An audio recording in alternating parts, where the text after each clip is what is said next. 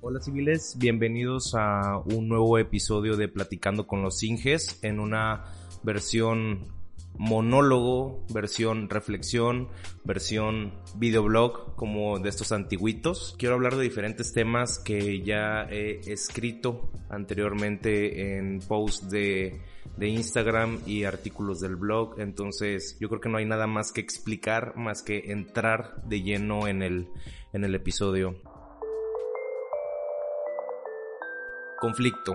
Y no, no me refiero a esa batalla campal que crees, ni a las peleas entre miembros del mismo equipo, ni a los gritos desafiantes de tu jefe que se desespera porque según él las cosas deberían salir más rápido. No, no me refiero a esos conflictos sin sustancia. Con este post hago referencia al desacuerdo que surge entre dos o más personas buscando cada quien defender sus propios intereses en un proyecto de construcción. Ejemplo de ello puede ser la situación incómoda cliente-constructor que surge cuando el cliente se empecina por mero capricho en algo.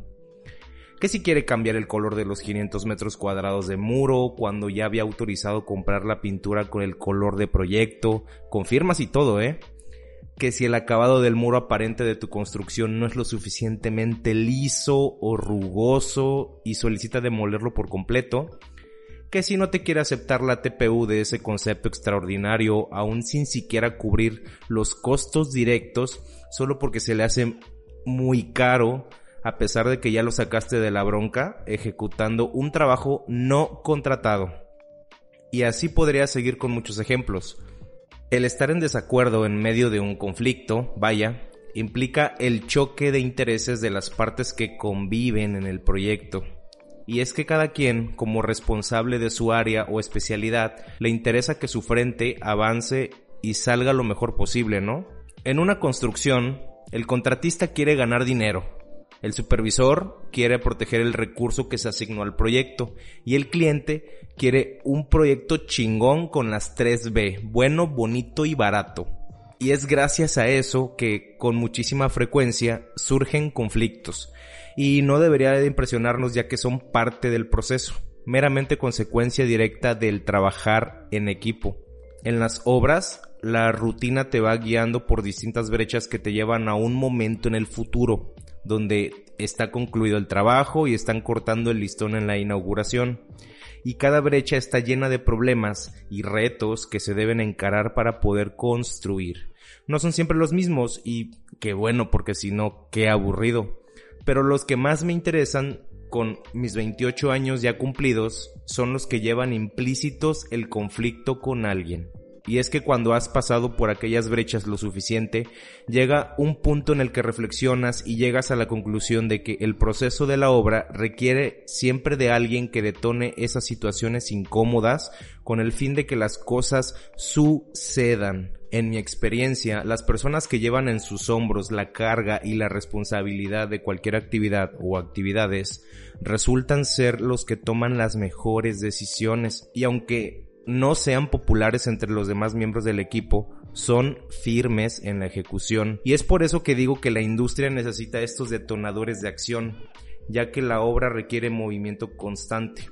Estos detonadores con liderazgo nato o adquirido a base de chingadazos, son las personas que terminan empujando o detonando cada movimiento estratégico dentro de la operación de una obra. Y son los que terminan consiguiendo los mejores puestos debido al gran valor que aportan a las organizaciones. Los detonadores de conflicto, pero del bueno, terminan siendo elementos clave en las empresas de construcción, pues es a partir del conflicto que surgen espacios para la conciliación y la toma de decisiones que hacen que ese colado se terminara efectuando a pesar de que la olla se retrasó, ese proyecto terminara aprobándose por el cliente, esa estimación lograra fracturarse sin problemas, ese proveedor decidiera adaptarse al plan de pagos de la deuda que llevaban arrastrando desde mitad de proyecto. En conclusión, el conflicto sin sustancia no es negociable no debería ni existir, pero aún así existe.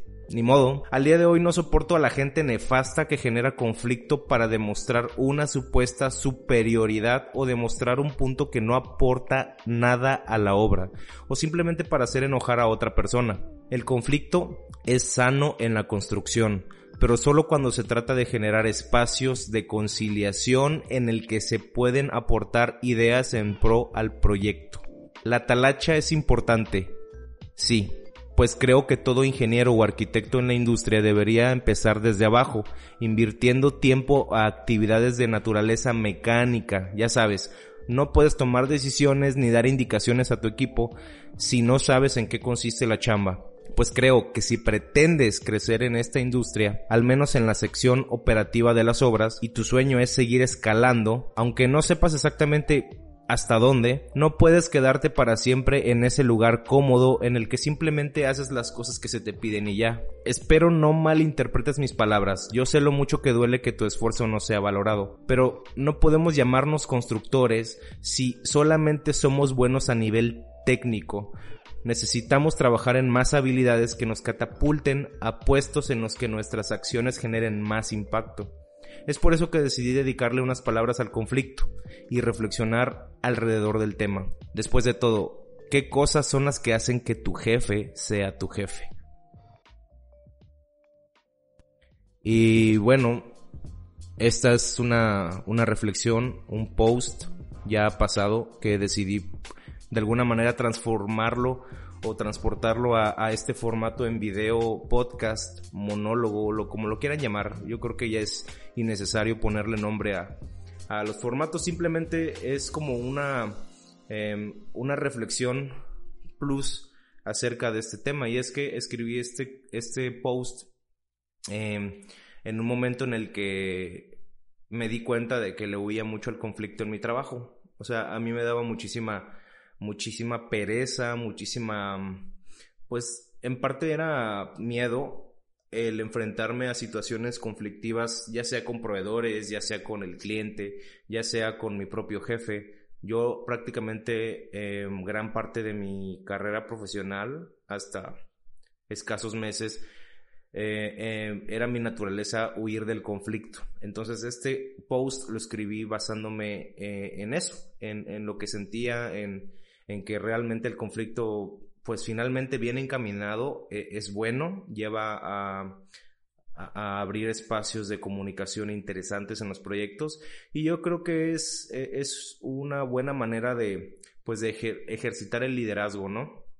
Este hablo mucho de conflictos sin sustancia que son pues esas situaciones en las que se pelean ya sea entre compañeros de trabajo o eh, jefe, empleado, vaya, hay diferentes conflictos, incluso con, con, los obreros, eh, con el maestro de obra. Va dependiendo también en qué trabajo o qué trabajo desarrolles en tu día a día, pero al final del día la industria de la construcción, desde la trinchera en la que tú participes, pues siempre va a haber conflicto y esta es mi pequeña reflexión al respecto. Espero que les haya gustado, que los haya hecho reflexionar o que de entrada eh, pues haya puesto una idea sobre la mesa en torno al día a día en la industria de la construcción.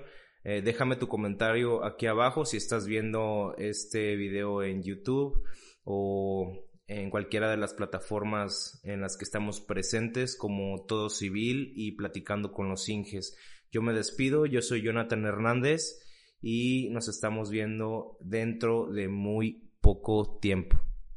Hasta aquí llegó el episodio de esta semana. Espero que lo hayas disfrutado tanto como yo.